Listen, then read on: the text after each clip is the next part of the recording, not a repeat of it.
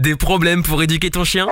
Écoute Toutou pour lui FM, le podcast de référence en éducation positive scientifique, présenté par Irvine, le coach canin. Hey salut c'est Irvine le coach canin, bienvenue dans ce nouveau podcast du Toutou pour l'UFM. On est aujourd'hui le 11 juin 2020, il est actuellement midi 53 et je suis véritablement heureux de vous accueillir dans ce nouveau podcast. Alors un nouveau podcast qui va être dédié à qui? On va aller sur le mouvement Toutou pour lui, voir la publication, les publications plutôt sont en attente. Et aujourd'hui, on va répondre à la publication de Loulou. Salut à toi Loulou, merci de nous faire confiance. Merci et eh bien tout simplement de ta publication. Et je vois que c'est ta première publication, donc ça fait plutôt plaisir. Donc voilà, merci beaucoup. Et je vais lire ta publication tout de suite, c'est parti, let's go. Bonjour, je voudrais avoir des conseils pour sociabiliser mon chien, il est très dominant. Exemple, mon frère est monté avec son chien d'un an ultra soumis, se couche sur le dos en présence de mon chien. Nous avons fait les présentations en dehors de la maison, mon chien devant et le sien derrière. On les a laissés se sentir jusque là. Jusque là, ça a été. Après, pendant la balade, je l'ai lâché, il a fait sa vie. Je me suis dit, ça va aller, je l'ai laissé aller le voir. Le chien de mon frère se soumet et mon chien lui grogne dessus, donc je l'éloigne pour qu'il passe à autre chose. Deuxième tentative, rebelote, il grogne et essaye de le chiquer. Je ne comprends pas pourquoi. Eh bien, merci de ta publication, Loulou. Alors, la première chose en fait qui se passe, pour bien comprendre effectivement euh, la situation, c'est qu'il faut avoir, tu sais, la bonne information au niveau de la communication canine. Alors, pour avoir la bonne information, il faut défaire certains éléments et, eh bien, tout simplement, je vais te donner les bons éléments. Alors, quel élément il faut défaire en fait? C'est tout simplement le concept de domination et de hiérarchie. En fait, ce concept-là n'existe pas dans le sens où c'est un concept qui initialement avait été pris par l'intermédiaire des loups en captivité, donc même pas dans leur état naturel, et donc du coup, euh, les personnes qui ont étudié ces loups-là en captivité se sont dit, bon, ben en fait, il y a une certaine hiérarchie, une domination, un système de soumis, de mal etc., etc. Et donc, le truc qui se passe, c'est qu'on a tendance, et c'est ce qui s'est passé, ils ont eu tendance à l'amener vers le monde canin. Donc en fait, en gros, ils se sont dit, on veut comprendre les chiens, allons observer les loups. Tu vois? En captivité. Mais en gros, c'est comme si je te disais, bon, je veux éduquer mon enfant, tu vois, allons observer comment font les chimpanzés. Tu vois, c'est exactement la même chose. Parce que, en gros, eh bien, le loup et le chien sont deux espèces qui sont désormais différentes, qui ont un ancêtre en commun, effectivement. Et donc, du coup, on a tendance, parce qu'ils ont des traits, on va dire, physiques qui sont similaires, on a tendance à dire, bon, ben, quand on observe un loup, un chien fonctionne de la même manière. Mais en réalité, on oublie qu'il y a eu des, des centaines et des centaines et des milliers d'années de domestication, chose que le loup, le Canilupus lupus, le loup gris, vraiment, lui n'a pas connu. Le loup gris commun, lui, il n'a pas connu ça. Mais le Canilupus familiaris, le chien, lui, il a connu la domestication, ce qui signifie que les modes sont différents, tout en sachant que les loups en captivité et les loups dans leur état naturel ont deux modes de fonctionnement également différents. Donc tu vois, il y a eu une double erreur. Une étude des loups, première erreur, pour essayer, eh bien, d'éduquer un chien. Et la deuxième erreur, c'est d'avoir étudié des loups en captivité, en sachant que les comportements forcément sont différents, puisque ils sont pas dans leur état et leur habitat naturel. Donc du coup, ils vont, voilà, il y aura une déviance au niveau des comportements. Logique. Donc du coup, la première chose, Loulou, que tu dois comprendre, c'est que la dominance, ça n'existe pas, les chiens soumis, ça n'existe pas.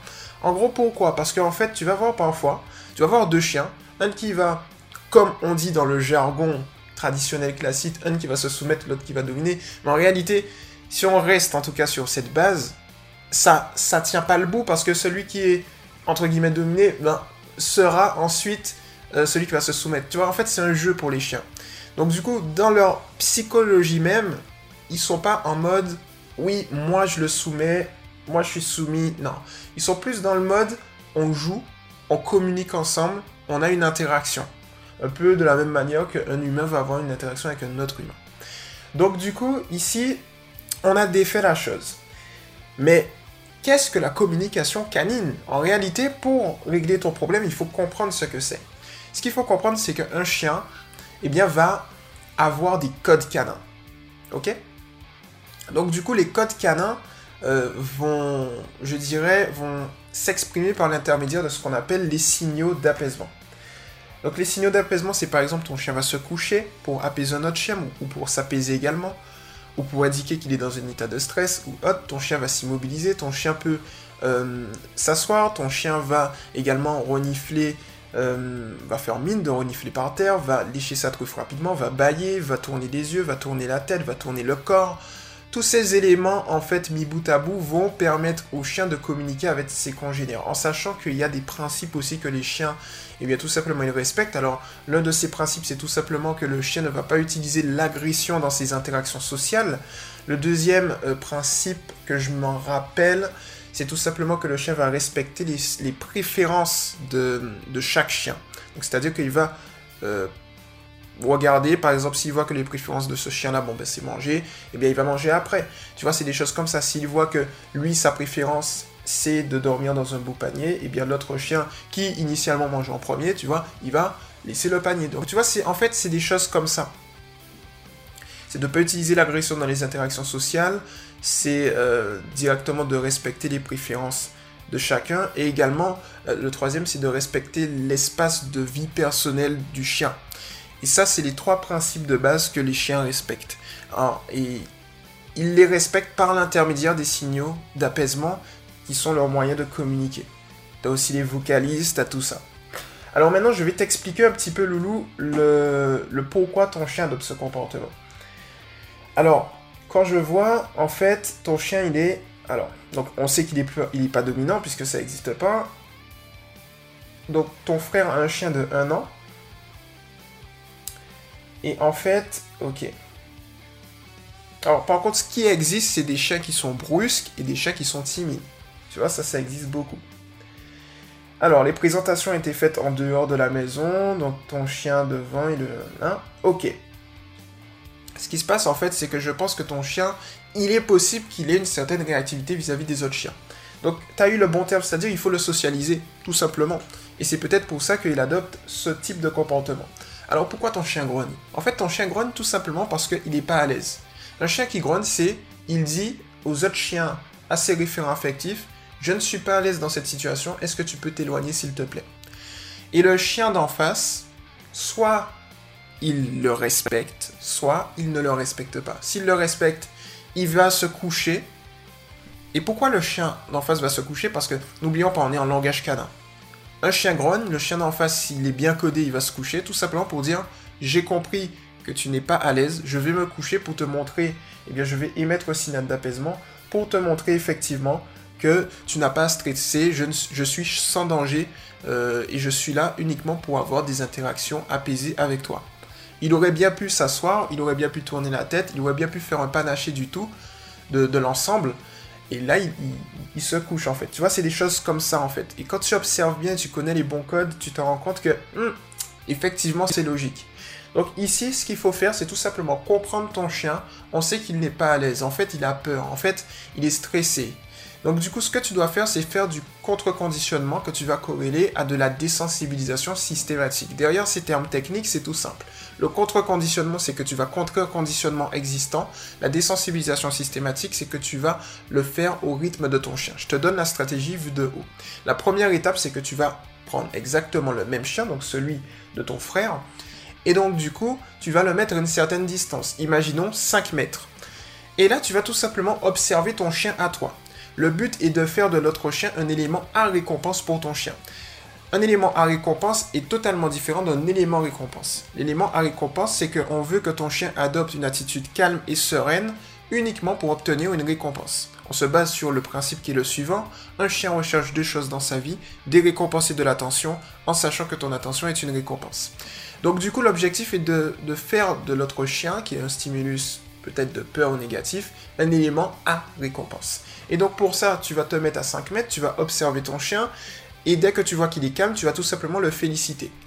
Et avec la répétition, tu vas avancer, tu vas voir s'il est calme ou pas. S'il est calme, tu le félicites, tu avances, et progressivement tu avances. Si tu vois que ils sont face à face et que tout se passe bien et qu'il est calme, tu le félicites, et là, tu continues la promenade, tu continues l'exercice comme ça. Si tu vois qu'il commence à avoir des petits signaux d'apaisement, c'est-à-dire qu'il commence à être un petit peu réactif, il commence euh, je dirais, à aboyer, à faire des vocalises, où tu vois qu'il fait, il mine de flairer par terre, qu'il lèche sa truffe, qu'il est dans un état un, petit peu stressé, tu vas reculer, tu vas attendre qu'il se calme, tu vas lui demander un assis. Dès qu'il est assis, on reçoit une victoire, tu lui donnes sa friandise, ou une caresse, ou une félicitation par la voix.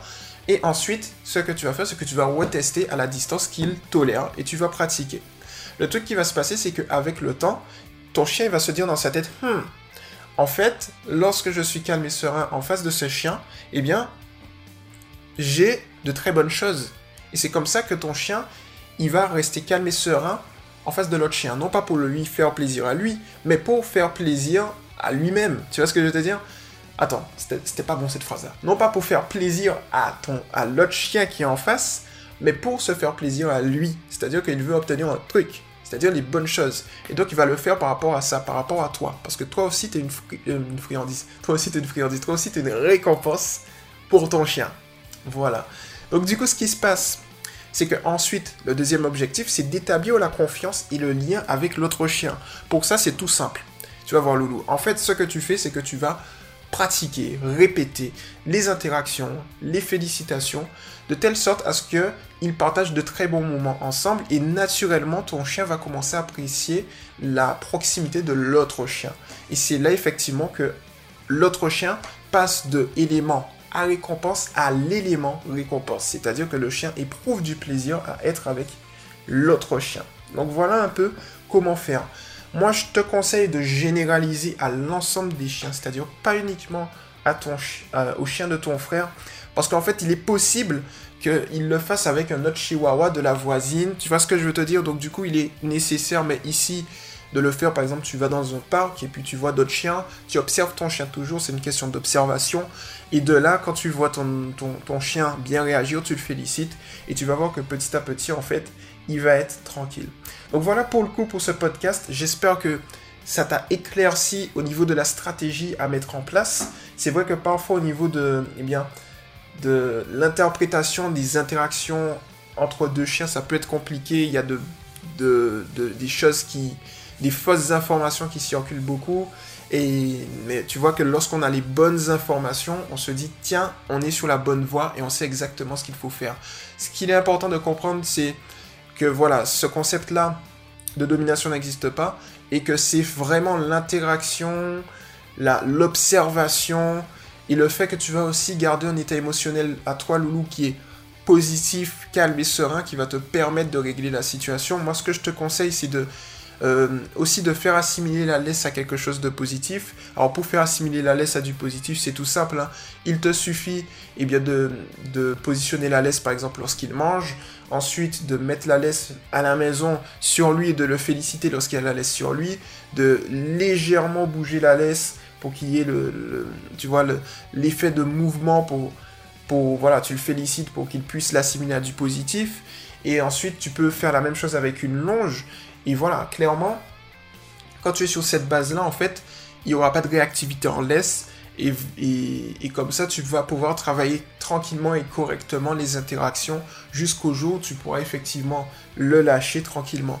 Après, il faut savoir un truc, c'est qu'il est peut-être intéressant d'apprendre l'ordre doucement. L'ordre doucement, c'est un ordre qui vient naturellement. C'est-à-dire, imaginons ton chien est brusque, euh, tu vas lui dire doucement ou tu vas détecter un moment où il va se calmer un petit peu, tu lui dis doucement et inconsciemment il va incorporer que doucement égale, eh bien je dois euh, tout simplement m'adoucir, je dois me calmer dans une situation spécifique. C'est vraiment un ordre qui s'apprend inconsciemment, pas consciemment, chez le chien.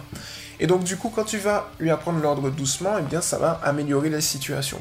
Plus largement, je te conseille d'utiliser le prélude éducatif qui est un autocontrôle qui est le assis. Tu lui demandes de s'asseoir dès qu'il y a l'autre chien en face qui arrive, dès que tu souhaites lui donner quelque chose, parce que le assis, c'est un signal d'apaisement qui l'apaise lui aussi et qui apaise l'autre chien. Donc du coup, c'est très important. Il faut que tu maîtrises le contexte. Donc pour maîtriser le contexte, eh bien c'est par l'intermédiaire de ton état émotionnel à toi, de son état émotionnel à lui. Donc c'est ce que j'appelle le EEC pour état émotionnel du chien. Le EER, c'est état émotionnel du référent, c'est toi. Et l'addition des deux fait l'état émotionnel global, parce que vous êtes un couple. Donc du coup, il faut que l'état émotionnel global de toi et de ton chien soit dans le positif tout le temps. Si tu veux avoir plus d'informations à ce niveau, j'ai fait ce que j'appelle le graphique des vieux. C'est un graphique que j'ai fait où il y a une formule qui te permet de... Voilà, quand le chien a peur ou est agressif par exemple, ça permet de traiter euh, et de suivre l'évolution du chien dans le temps sur euh, un axe du temps qui généralement on met par jour et ça te permet de voir où tu en es. Donc ça c'est tu peux le retrouver dans la description du podcast ou bien dans la catégorie fichier du mouvement. Donc voilà. Mais vraiment, euh, il faut maîtriser le contexte. Et si ton chien est dans un état émotionnel calme, voilà, c'est comme si, imagine, tu es chez des bouddhistes, tu vois, tout le monde est calme, tu n'auras pas tendance trop à t'exciter. Parce qu'en en fait, tu es dans une énergie tellement calme que tu auras tendance à t'apaiser. Et par contre, si tu es dans une énergie voilà, festive, eh ben, ça va être compliqué de s'apaiser, de se calmer ou d'essayer d'avoir euh, une, paix de l'esprit et de trier ses pensées quand t'as tout le monde qui crie autour, tu vois. Donc, en fait, le contexte est important. C'est vraiment le contexte. Si tu gères le contexte, tu gères l'énergie, tu gères ton énergie, tu gères l'énergie environnante. Voilà. Normalement, ça devrait être bon. Essaye également de voir si, par exemple, euh, l'environnement où tu es est le bon. Tu vois, si c'est le bon ou pas, en fonction, euh, ça peut influer également. Si tu as un, environnement un peu plus euh, dans la forêt, un peu plus calme, tu vois, dans les champs un peu plus calmes, par exemple, ça peut induire un bon comportement. Mais si c'est par exemple un environnement qui est beaucoup plus stressant, par exemple des voitures, des vélos, etc., ça peut être différent. Donc il faut effectivement que tu juges et que tu vois tout simplement. Et de là, tu vas te rendre compte que tu vas régler la situation en visant toujours long, terme, Loulou. C'est très important. Et puis, euh, comme ça, avec tous ces tips-là, je pense que tu vas pouvoir régler le problème. Et de toutes les manières, dans un mois, on vient te recontacter pour savoir si le problème est réglé. S'il n'est pas réglé, on optimise car il faut qu'on optimise. Et s'il est réglé, on optimise car on peut toujours faire mieux. Voilà pour le coup, j'espère que ce podcast t'a plu loulou. À toutes celles et ceux qui m'ont écouté également. Et puis n'hésitez pas à venir vous abonner à Toutou pour lui TV. N'hésitez pas. Si vous voulez un podcast, eh bien, du même calibre à venir sur le mouvement Toto pour lui. C'est éducation positive pour les chiens officiels entre crochets tiré du 6 Toto pour lui. Et puis voilà, c'était Hervé le coach canin. On se retrouve très rapidement dans un prochain podcast. Ciao Tu viens d'écouter Toutou pour lui FM avec Irvine, le coach canin. À très vite pour un prochain podcast.